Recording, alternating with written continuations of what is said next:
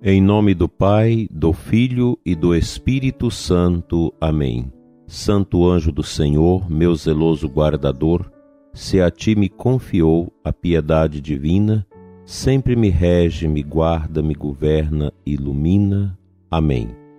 Dileto e amado ouvinte do programa Oração da Manhã, de perto e de longe. Vocês aqui do Brasil, também fora do Brasil, de toda a nossa diocese de Formosa, com alegria quero abraçá-los nesta manhã bonita, 21 de dezembro. O nosso ano está sendo concluído. O Natal se aproxima e os nossos corações devem ser movidos pela grandeza do mistério da encarnação do Verbo que nos faz realmente mergulhar no cerne da nossa fé. Por falar em fé, aquela palavra de Jesus é muito forte. Quando o filho do homem voltar, será que encontrará fé sobre a terra? Desde o ano passado que a gente tem falado, meditado sobre o momento que nós vivemos, esse momento sanitário. Eu sempre dizia no ano passado que na garupa da pandemia vem algo muito ruim para as nossas vidas, para a vida das nações, além de todo esse aproveitamento político e todo esse contexto que favorece a implementação dos projetos globais da nova ordem mundial, nós percebemos um vazio, uma ausência de fé em muitas pessoas. Nos preocupa esta realidade que parece estar esfriando a alegria da fé no coração de muitas pessoas. É algo preocupante, pois esvazia a fé nos nossos corações de sacerdotes, dos religiosos, dos diáconos, do povo de Deus, das nossas coordenações. Há algo no ar há uma estranheza que a gente percebe que vai sendo construída dentro de nós um vazio, um cansaço, uma fadiga, uma espécie de depressão, de falta de sentido, o acomodamento. Muitas realidades ruins estão orbitando nossos corações. Isso é falta de fé. E causar a destruição da fé é o que a nova ordem quer. Destruir a fé no Deus único e verdadeiro, pois destruindo a fé, tira o temor do coração das pessoas, a família vai de embrulho, os valores são destruídos, é o que nós estamos vivendo. Basta lembrar que nós fechamos as igrejas, deixamos de ministrar os sacramentos ou ainda o fazemos timidamente e a gente não sabe por quê. O que, que está motivando isso? Isso é incomum na história. E a gente foi aceitando tudo isso, todas essas realidades e ainda tantas pessoas alienadas nesta preocupação com a vida mas o desprezo pela espiritualidade.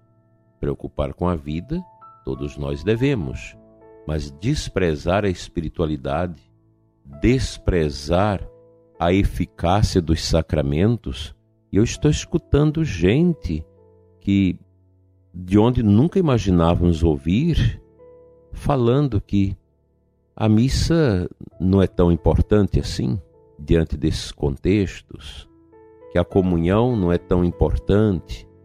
Quantas pessoas no ano passado, pessoas importantes da pastoral, da igreja, que dizia esses chavões, que não é tão importante assim, que dentro dessa realidade que a gente se acomode em outras formas de oração, etc., sem os sacramentos. Quantas pessoas morreram e ainda continuam a morrer sem os sacramentos, sem a unção dos enfermos, sem a confissão, sem a comunhão, sem o viático. porque há um esfriamento da fé. Nós precisamos acordar deste pesadelo que essa pandemia tem colocado no coração de muitos de nós.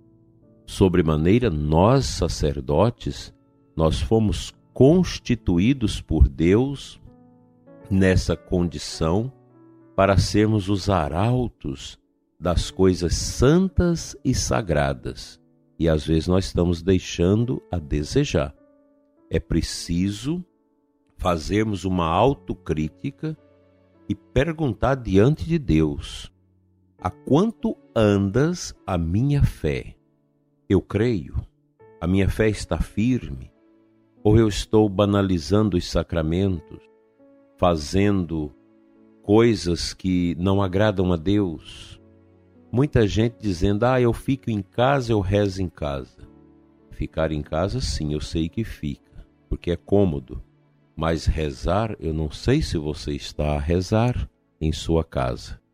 É preciso questionar estas realidades dúbias, perigosas para a nossa fé. Mas no mundo secularizado, neste mundo relativizado que nós vivemos, parece que a fé é uma bobagem. Essa coisa está pegando, ela está entrando no coração de lideranças da igreja como se a fé fosse uma bobagem. E nós estamos errados, nós estamos cavando o nosso próprio distanciamento em relação a Deus. Isso me preocupa. Isso traz para nós uma certa angústia ver as pessoas mergulhadas nesse obscurantismo da ausência da fé. O que eu pergunto para você e te peço que faça esta reflexão: a quanto andas a sua fé? Como está? Eu sei que tem muitas pessoas que cresceram na fé no meio de toda esta provação que nós estamos passando, que o mundo está vivendo. Mas um grande número sem fim aí de pessoas estão acomodadas, esfriaram totalmente na fé obedecendo às instigantes palavras do inimigo que sopra aos nossos ouvidos como estranho para tirar-nos do caminho de Deus. Retomemos esse caminho com fé, com esperança e com amor.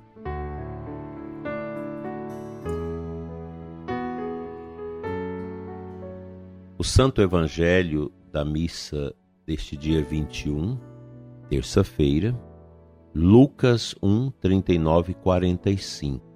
No final do Evangelho, nós temos nesse diálogo de Maria com Isabel a palavra de Isabel. Logo que a tua saudação chegou aos meus ouvidos, a criança pulou de alegria no meu ventre. Bem-aventurada aquela que acreditou porque será cumprido o que o Senhor lhe prometeu. Veja, o poder e a eficácia da palavra. A saudação da Virgem Maria, que é uma saudação carregada das bênçãos de Deus, tocou o coração de Isabel e alcançou até o fruto do seu ventre.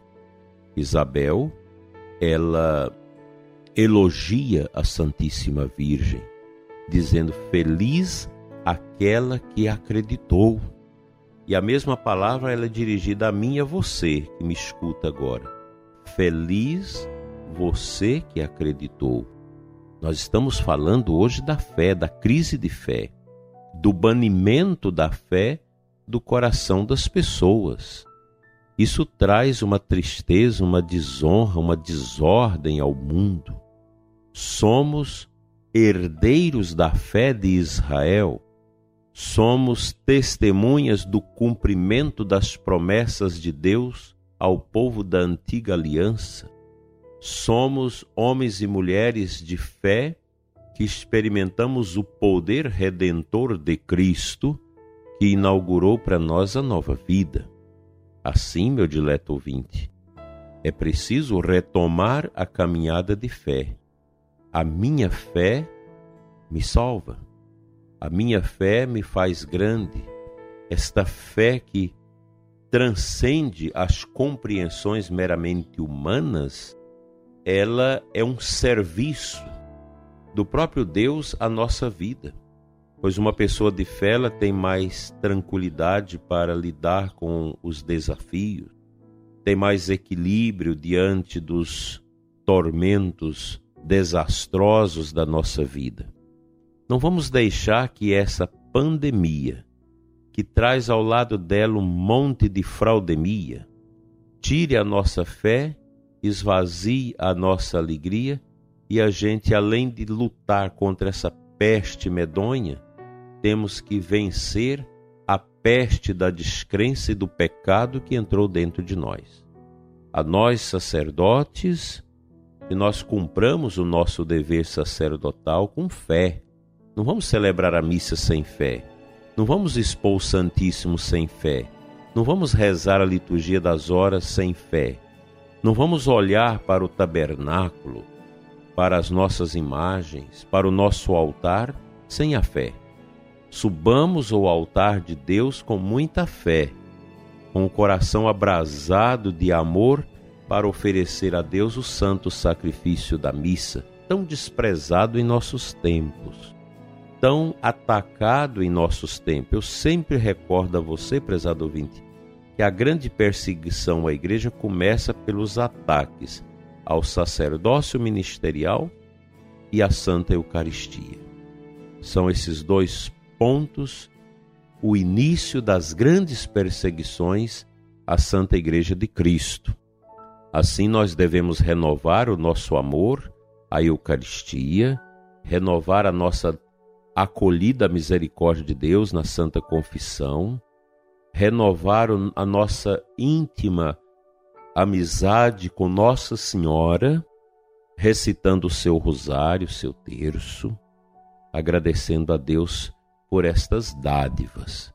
Que este advento, que este Natal nos ajude a melhorar na nossa fé.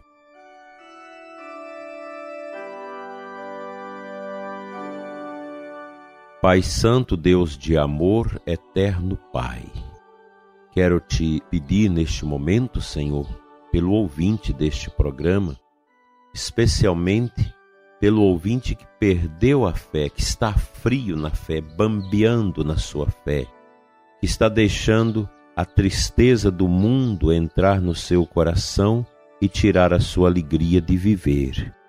Pai de amor, toca os nossos corações nesta manhã, aumentando a nossa fé, nos dando a fé que Nossa Senhora vivenciou, e assim nós seremos salvos nós podemos servir com alegria, evangelizar com entusiasmo.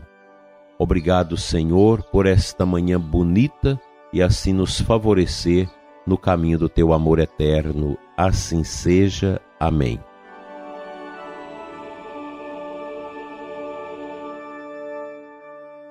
Sob o olhar dos santos anjos, invoco sobre você, prezado ouvinte, a bênção de Deus Todo-Poderoso, Pai e Filho e Espírito Santo. Amém.